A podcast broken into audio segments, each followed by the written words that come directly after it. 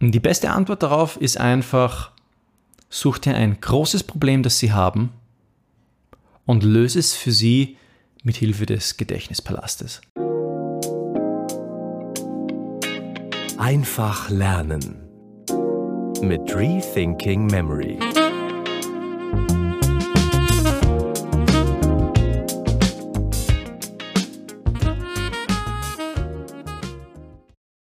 Martin schreibt in einer E-Mail.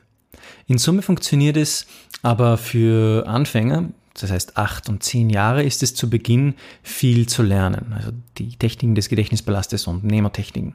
Und der erste Erfolg ist den Kindern nicht ganz so bewusst, weil er nicht so durchschlagend ist. Ich habe, auch, ich habe aber auch erst angefangen, mich mit diesem Thema zu beschäftigen und bin selbst noch viel am Lernen. Danke, lieber Martin, für deine äh, Worte. Es hat mich sehr gefreut, dass du auch deinen Kindern die äh, Gedächtnistechniken beibringen willst. Ich denke, es gibt nichts Besseres, als in jungen Jahren an diese Techniken herangeführt zu werden. Du sprichst da schon etwas Wichtiges an mm, und Gutes, wo, wo ich dir vielleicht auch ein bisschen helfen kann. Ja, die Frage ist natürlich jetzt, wie kann ich jetzt selber als Anfänger in Nemotechniken, wie kann ich jetzt meinen Kindern das Thema schmackhaft machen? Und da würde ich sagen, da gibt es ganz eine einfache Herangehensweise. Also was die Kinder betrifft, die kannst du eigentlich so richtig süchtig nach Mnemotechniken machen. Und die Frage ist jetzt aber natürlich, wie? Und die beste Antwort darauf ist einfach, such dir ein großes Problem, das sie haben und löse es für sie mit Hilfe des Gedächtnispalastes. Oder mit einer hm, Körperroute. Ja, das ist ja nichts anderes eigentlich als ein Gedächtnispalast auf deinem Körper. Also welches Lernproblem haben deine Kinder, an dem sie schon immer hängen? Oder welchen Stoff finden sie enorm zäh zu lernen? Wo tun sie sich schwer? Dann setz dort an und zeig ihnen, wie der Gedächtnispalast dieses ihres Lern ihr Lernproblem löst. Und ich würde sagen, das funktioniert für alle Lernfächer außer für Mathematik. Bei Mathematik geht es hauptsächlich um logische Zusammenhänge ähm, zu verstehen etc.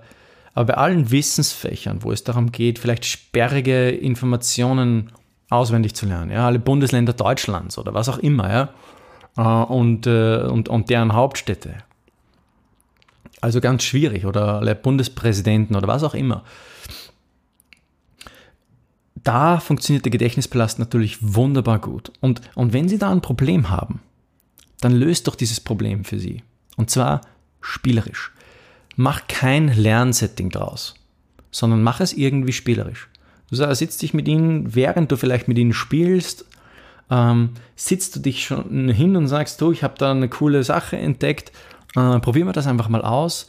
Wer kann das, äh, wer kann sich die meisten sagen wir jetzt mal Bundespräsidenten oder, oder äh, Ländernamen äh, in fünf Minuten mit dieser Technik merken. Und dann erklärst du ihnen die Technik und lässt sie einfach mal durchlaufen. Ja? Also was ich gerne hier mache bei meinen Trainings ist, ich lasse die Teilnehmer vorher, sage ihnen gar nicht jetzt großartig, dass es ein Gedächtnispalast ist, erkläre ihnen auch nicht kompliziert die Technik. Ich sage ihnen einfach, schließ die Augen, ich glaube, das habe ich auch schon in einer Podcast-Episode mal so gemacht, schließ mal die Augen und geh in Gedanken in dein Zimmer. Was nimmst du wahr? Nimm alles wahr, alle Details, wie sieht's aus, das, der Lichteinfall, wie riecht's, etc. So viele Details wie möglich und all die Möbelstücke dort drinnen. Und dann geh raus auf, die, äh, auf den Gang und dann geh zum Kühlschrank, leer den, eine Packung Milch über den Kopf, geh zum äh, Ausgang, dort ziehst du dir die Schuhe an, aber das sind keine Schuhe mehr, sondern so äh, Klötze, Betonklötze, die bindest du dir an die Füße und springst dann gegen die Tür und die Tür zersplittert in alle Einzelteile. Und wa was sie hier tun dann, ist die Technik des Gedächtnispalastes eigentlich schon lustig irgendwie anzuwenden, ohne zu wissen, dass es ein Gedächtnispalast jetzt ist.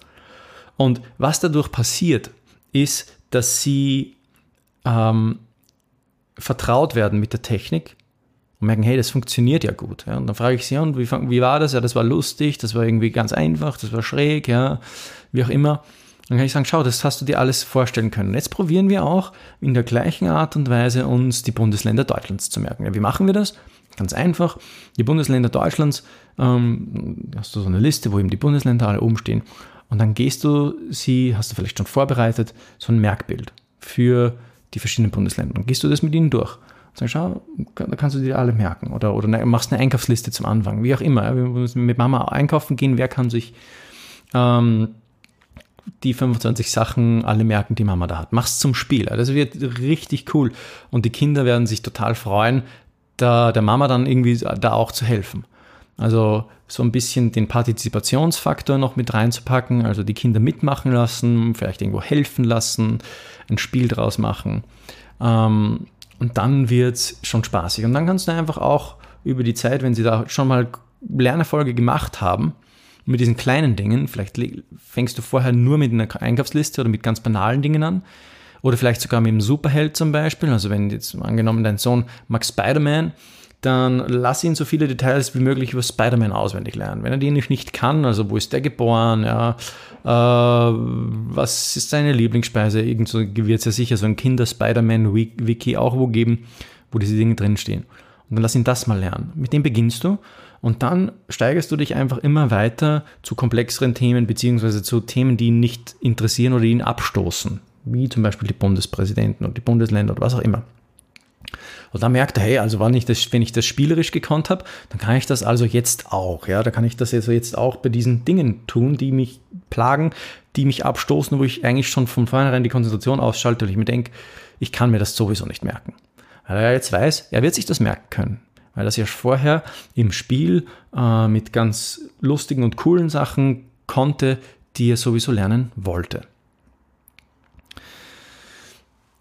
Lieber Martin, ich hoffe, die Episode hat dir geholfen und äh, dir ein bisschen auch eine Inspiration gegeben, wie du deine Kinder motivieren kannst, Nemotechniken zu lernen und auch in der Praxis anzuwenden.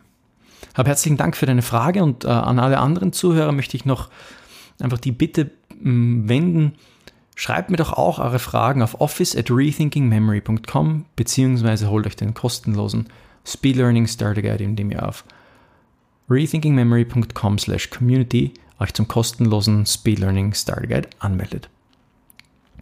Und zum Abschluss noch einmal die Bitte, folgt uns doch auch auf YouTube. Wir sind jetzt dort auch vertreten. Die Podcast-Episoden werden auch hier per Video aufgenommen und sind auch noch per YouTube auch einsehbar.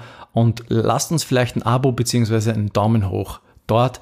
Das würde uns grandios, grandios ist vielleicht ein falsches Wort, das würde uns sehr unterstützen, weil wir dadurch natürlich auch bekannter werden können.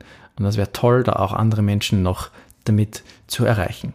Herzlichen Dank wieder fürs Zuhören und wir sehen uns in der nächsten Episode bzw. hören uns. Ciao.